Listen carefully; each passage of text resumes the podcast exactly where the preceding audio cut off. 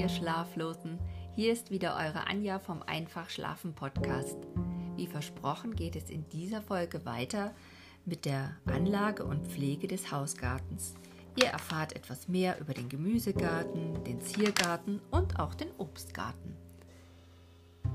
Wenn euch gefällt, was ihr hört, dann abonniert den Podcast, empfehlt ihn gerne weiter, lasst eine kleine Bewertung da und wenn ihr mit mir Kontakt aufnehmen wollt, weil ihr Wünsche habt, Ideen oder einfach auch nur mal Anmerkungen oder Feedback, dann schreibt mir doch gerne eine E-Mail an einfachschlafen.gmx.de.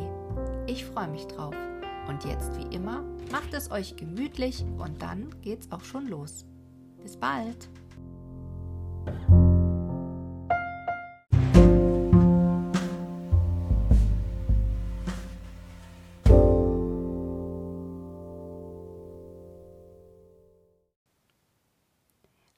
Anlage und Pflege des Hausgartens.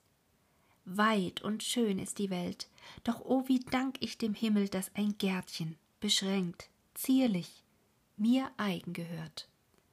Goethe In Deutschland haben die meisten Menschen den sehnlichsten Wunsch, neben einem eigenen Haus einen Garten zu besitzen, und wäre er noch so klein. Deshalb gibt man jedem Haus, das in den Randsiedlungen der Städte errichtet wird, einen Garten – Zahlreiche Menschen, die genötigt sind, im Inneren der Städte zu wohnen, bemühen sich, ein Stück Gartenland zu pachten. Hier werden meist unter Mithilfe der ganzen Familie einige Blumen herangezogen, hier baut man etwas Gemüse, hier erntet man verschiedene Beeren und anderes Obst, und hier erholt man sich von des Tages Last und Arbeit. Auch manch unschöne Stelle, zum Beispiel in der Nähe von Fabriken, könnte zur Anlage von Kleingärten verwendet werden. Ist sie hierzu nicht geeignet, so sollte man sie wenigstens in einen Rasenplatz mit einigen Sträuchern und Bäumen umwandeln, damit die Schaffenden in den Arbeitspausen sich dort erholen könnten. Gärten für alle sind die Anlagen der Städte, die jedem Gelegenheit bieten, sich an der Natur zu erfreuen. Hier können auch die Alten ausruhen und die Kinder ihre Spiele treiben. Mit Recht werden daher die Anlagen als die Lungen der Städte bezeichnet. Die Kosten, die durch die Schaffung und Unterhaltung solcher Grünflächen entstehen, sind wohl angelegt, dienen sie doch dem höchsten Gut, was wir besitzen, der Volksgesundheit. Zur Anlage eines Gartens eignet sich fast jedes Land, wenn es richtig bearbeitet wird und nicht zu wenig Sonne hat. Der Boden muss zuerst tief umgearbeitet werden. Man hebt an dem Ende des Landes etwa einen 75 Zentimeter tiefen Graben aus und wirft die Erde beiseite. Dann stellt man dicht daneben einen zweiten Graben her. Mit der ausgehobenen Erde schüttet man den ersten Graben zu. Man achte aber darauf, dass die bessere Erde nach oben zu liegen kommt. Indem man immer einen Graben neben den anderen zieht, wird das ganze Grundstück rigold. Den ganzen Graben füllt man mit der Erde zu, die aus dem ersten stammt. Mit dieser Arbeit kann man den Boden zugleich verbessern. Schweren Ton- oder Lehmboden lockert man, indem man ihm Sand oder Kalk beimengt. Auf leichten Sandboden dagegen bringt man alten Lehm oder Teichschlamm, der längere Zeit an der Luft gelegen hat. Auch das Düngen des Bodens kann man beim Rigolen vornehmen. Der Dünger darf aber nicht zu tief eingegraben werden, denn die Pflanzenwurzeln breiten sich vorwiegend in der oberen Bodenschicht aus. Ist diese Arbeit beendet, dann werden die Wege angelegt. Der Hauptweg muss besonders fest sein. Zu diesem Zweck wird die Erde etwa 20 cm tief ausgehoben und die Vertiefung mit kleinen Steinen oder Kohlenschlacken ausgefüllt. Sie werden sodann mit Sand oder Kies bedeckt. Schmale Wege zwischen den Beeten sind durch Festtreten des Bodens herzustellen.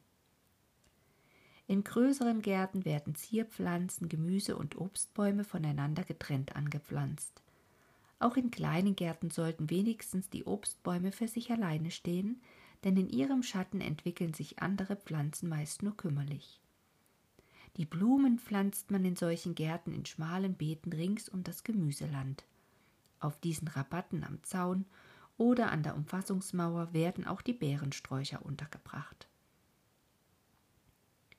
Der Gemüsegarten. Einen Garten muss man warten. Wer es Unkraut ein Jahr lässt stehen, kann sieben Jahre jeden gehen. Mit diesen Bauernregeln schauen wir in den Gemüsegarten. Einteilung des Gartens. Mehrjährige Gewächse, also Rhabarber, Küchenkräuter usw., so pflanzt man an besondere Stellen. Alles übrige Land wird in drei Abteilungen zerlegt, mit deren Bepflanzung man regelmäßig abwechselt.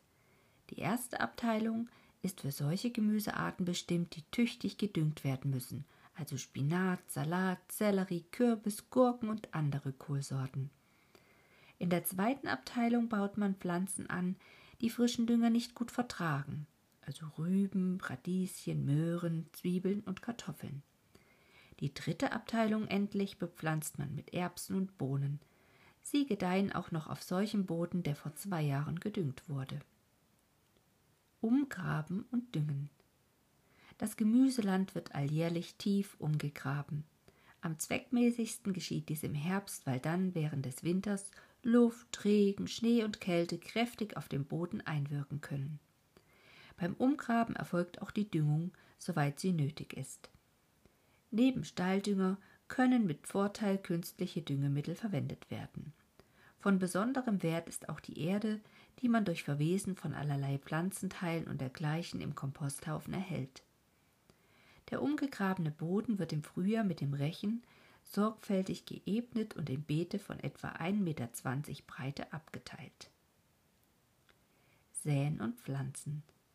Die Samen zahlreicher Gemüsearten werden sofort in die Beete gesät. Die geeignetste Zeit hierzu sind für Möhren, Spinat, Rettiche, Radieschen, Petersilie, Erbsen, Zwiebeln, unter anderem die Monate März und April. Die Samen von Bohnen, Gurken, Kürbissen und anderen frostempfindlichen Gewächsen dagegen darf man erst im Mai auslegen. Die Aussaat sollte möglichst in Reihen erfolgen, da der Boden so am leichtesten zu bearbeiten ist auch spart man durch Reihensaat viel Saatgut. Außerdem erhält hierdurch jede Pflanze einen freieren Stand, so dass er keine andere Licht, Luft und Raum streitig machen kann. Die flachen Furchen, die die Samen aufnehmen, drückt man gewöhnlich mit dem Rücken des Rechens zu.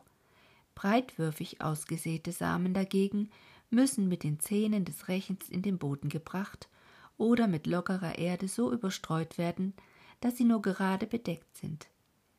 Die Beete überbraust man darauf tüchtig mit einer Gießkanne. Auch später müssen sie beständig feucht gehalten werden. Wurde zu dicht gesät, so muss man einen Teil der aufgehenden Pflänzchen entfernen. Der Abstand zwischen ihnen soll zum Beispiel bei Möhren, Rettichen, Spinat, Zwiebeln und Petersilie ungefähr fünf Zentimeter und bei Radieschen etwas weniger betragen. Erbsen legt man bei einem Reihenabstand von etwa 30 cm eng beieinander in flache Rinnen. Den Gurken ist möglichst viel Raum zu geben, über das Auslegen der Bohnen. Die Kohlarten zieht man wie Sellerie, Salat, Porree unter anderem in besonderen Saatbeeten, besser noch in Früh- oder Mistbeeten heran. Am bequemsten aber kauft man die jungen Pflanzen in einer Gärtnerei. Sie werden im Mai ausgepflanzt und gehörig angegossen. Salatpflanzen sollten etwa 20 cm, Porree, Sellerie und Kohlrabi-Pflanzen 30 cm, Kopfkohl, Würsingkohl, Rosenkohl, Braunkohl, Blumenkohl und Rübenpflanzig 50 und Tomaten 80 cm Abstand voneinander haben. Pflege des Gartens. Zwischen den Gemüsepflanzen wächst allerlei Unkraut. Es muss durch jeden und Hacken entfernt werden. Regnet es längere Zeit nicht, so ist durchdringend zu gießen. Nach starken Regengüssen bilden sich an der Oberfläche des Bodens oft harte Krusten, die mit der Hacke zerstört werden müssen.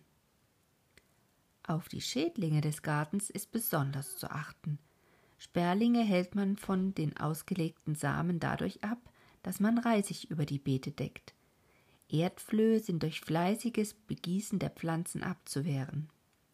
Haben sie sich bereits eingestellt, so streue man gepulverten Ätzkalk über die Beete.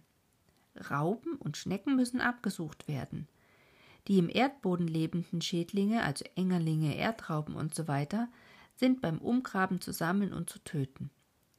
Blattläuse vertilgt man durch das Bespritzen der Blätter und Zweige mit Tabaksabkochung oder anderen Mitteln. Die Eier und Raupen des Kohlweißlings sind zu vernichten und die Maulwürfe zu vertreiben. Eine wichtige Hilfe im Kampf gegen die Schädlinge leisten die Singvögel. Man hänge für sie an geeigneten Plätzen Nistkästen auf und störe sie nicht, wenn sie brüten. Auch die Kröte vertilgt viele Gartenschädlinge.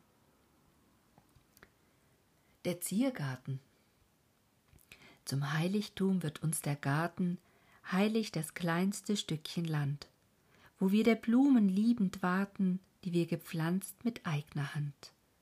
Ob in den Gärten ringsumher auch andere Blumen stolzer prangen, doch die uns selber aufgegangen, die eignen Blumen freuen uns mehr. Bodenstedt. An geeigneten Stellen des Ziergartens werden einige Sträucher und Bäume, Nadelhölzer, Linden und so angepflanzt. Besonders schön blühende Sträucher sind Rosen, Flieder, Schneeball, Goldfieber, Pfeifenstrauch und Goldregen. Lauben und Zäune begleitet man zum Beispiel mit edlem oder wildem Wein, mit Geißblatt, Schlingrosen oder Waldrebe.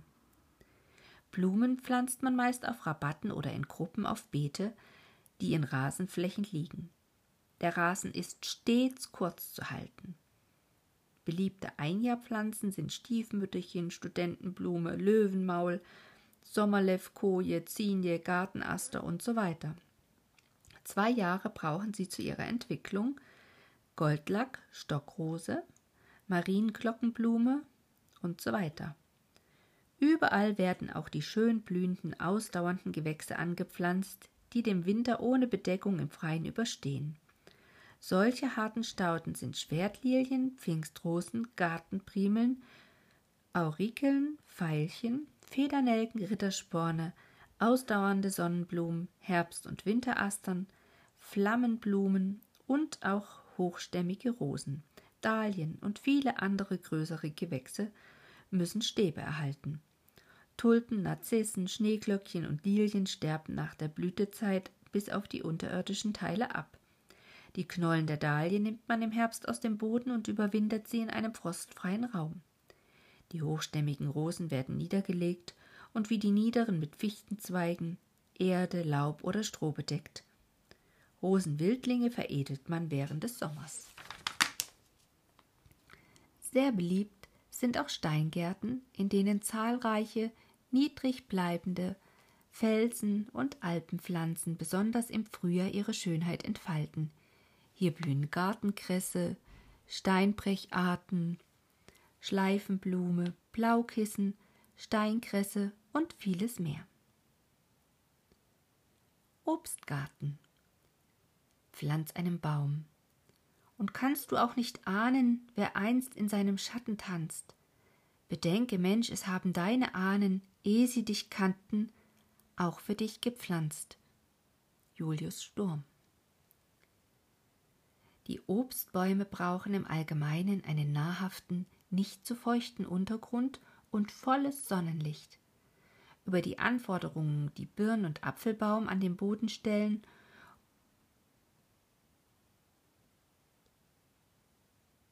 gab es schon Informationen. Die Hauspflaume oder Zwetschge nimmt mit weniger fruchtbarem Boden Fürlieb. Sie gedeiht sogar noch im Gebirge. Haferpflanze, Mirabelle, Rheinkraut, Aprikose und Pfirsiche verlangen geschützte Standorte und etwas kalkhaltigen Boden. Der Kirschbaum dagegen ist gegen Kälte wenig empfindlich und kommt selbst auf trockenem, steinigen Erdreich fort. Das Pflanzen der Obstbäume. Das Pflanzloch, in das ein Obstbaum gesetzt werden soll, ist schon etliche Monate vor der Pflanzung herzustellen. Es soll mindestens anderthalb Meter im Quadrat messen und 80 Zentimeter tief sein. Darauf schlägt man einen kräftigen Pfahl in die Grube, die sodann bis oben hin mit guter Erde angefüllt wird. Erst wenn sich diese völlig gesetzt hat, darf das Einpflanzen beginnen. Dann gräbt man das eingefüllte Erdreich im mittleren Teil der Grube wieder aus und stellt das Bäumchen so hinein, dass der Stamm nicht tiefer als an seinen ursprünglichen Standort steht. Hierauf bedeckt man die Wurzeln so mit feiner Erde, dass zwischen ihnen kein freier Raum bleibt.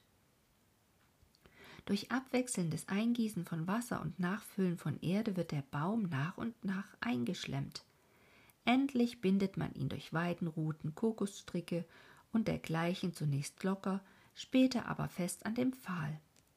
Bei trockener Witterung ist dem Bäumchen auch fernerhin ausreichend Wasser zuzuführen. Die Obstbäume gedeihen wie alle anderen Pflanzen nur dann gut, wenn es ihnen nicht an Licht, Luft und Nahrung mangelt.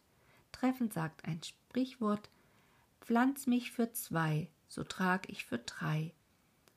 Apfel-, Birn- und Kirschhochstämme müssen daher mindestens acht Meter, Zwetschgen, Aprikosen- und Pfirsichhochstämme sechs Meter, Halbhochstämme fünf Meter und Buschbäume vier Meter voneinander entfernt sein. Die geeignetste Zeit für das Verpflanzen sind die Monate März und Oktober. Von den Obstbäumen sollen stets nur edle Sorten, und zwar diejenigen angepflanzt werden, die sich für die Gegend eignen. Auskunft darüber gibt gern der Orts- oder Kreisbaumwart sowie jeder, der im Obstbau Erfahrung hat. Pflege der Obstbäume. Damit Regen und Gießwasser ungehindert zu den Wurzeln gelangen können, lässt man rings um den Stamm eine kreisförmige Fläche von etwa anderthalb Meter Durchmesser unbepflanzt. Die Baumscheibe muss von Zeit zu Zeit aufgelockert und von Unkraut gesäubert werden. Soll der Obstbaum ins Holz gehen, so ist er im Herbst und Winter zu düngen. Soll die Düngung aber den Früchten zugute kommen, dann hat sie im Juni und Juli zu geschehen. Stallmist, Jauch und Apportdünger sind hierfür am geeignetsten. Außerdem werden künstliche Düngemittel mit gutem Erfolg verwendet. Wohin die Düngstoffe gebracht werden müssen, ist auf Seite 23 erwähnt. Stamm und Äste sind stets glatt zu halten. Moose, Flechten und rissige Rindenteile, die zahlreichen Schädlingen Unterschlupf bieten können, müssen im Oktober oder November abgekratzt und verbrannt werden. Darauf ist ein Anstrich mit gelöschtem Kalk vorzunehmen. Um die Kronen sachgemäß zu beschneiden, empfiehlt es sich, einen erfahrenen Gärtner oder Gartenfreund um Rat zu bitten. Äste, die nach innen gerichtet sind oder sich mit anderen kreuzen, sind im Winter zu entfernen. Kleinere Schnittflächen müssen mit Baumwachs, größere mit Holzteer bestrichen werden. Ast- und Zweigstümme sind glatt am Stamm abzuschneiden, bis die Schnittflächen dann verheilen. Zahlreiche Schädlinge des Gemüsegartens stellen sich auch im Obstgarten ein. Die wichtigsten Schmarotzerpilze sind auf Seite 244, 245 und 47 erwähnt. Von den tierischen Schädlingen sei nur genannt der Maikäfer, der Apfelblütenstecher, der Schwamm- und Ringelspinner, der Frostspanner, der Apfelwickler sowie das Heer der Blatt- und Schildläuse. Gegen die Schädlinge werden in der neueren Zeit wirksame Vertilgungsmittel hergestellt, die in Samen, und Drogenhandlungen zu haben sind. Im Kampf gegen die schädlichen Tiere leisten wir uns wie im Gemüsegarten mit den Singvögeln die größten Dienste. Sie sollten daher schon aus diesem Grunde geschützt werden. Auch sind in jedem Obstgarten Nistkästen anzubringen.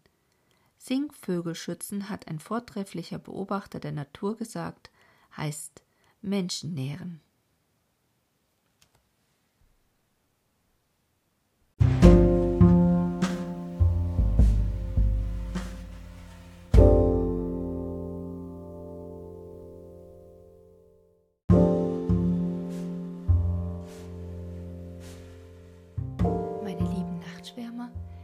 Damit endet die heutige Folge. Mich würde jetzt sehr interessieren, möchtet ihr weiter ähm, mit dem Buch Pflanzenkunde machen? Also in der nächsten Folge würde es dann um Anlagen an den Straßen gehen und was man sonst so auf der Wiese an Pflanzen findet. Oder möchtet ihr zur Abwechslung mal wieder ein kleines Märchen oder eine Geschichte?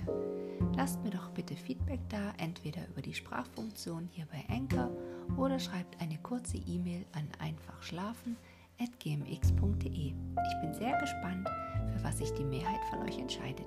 Bis bald und gute Nacht, eure Anja.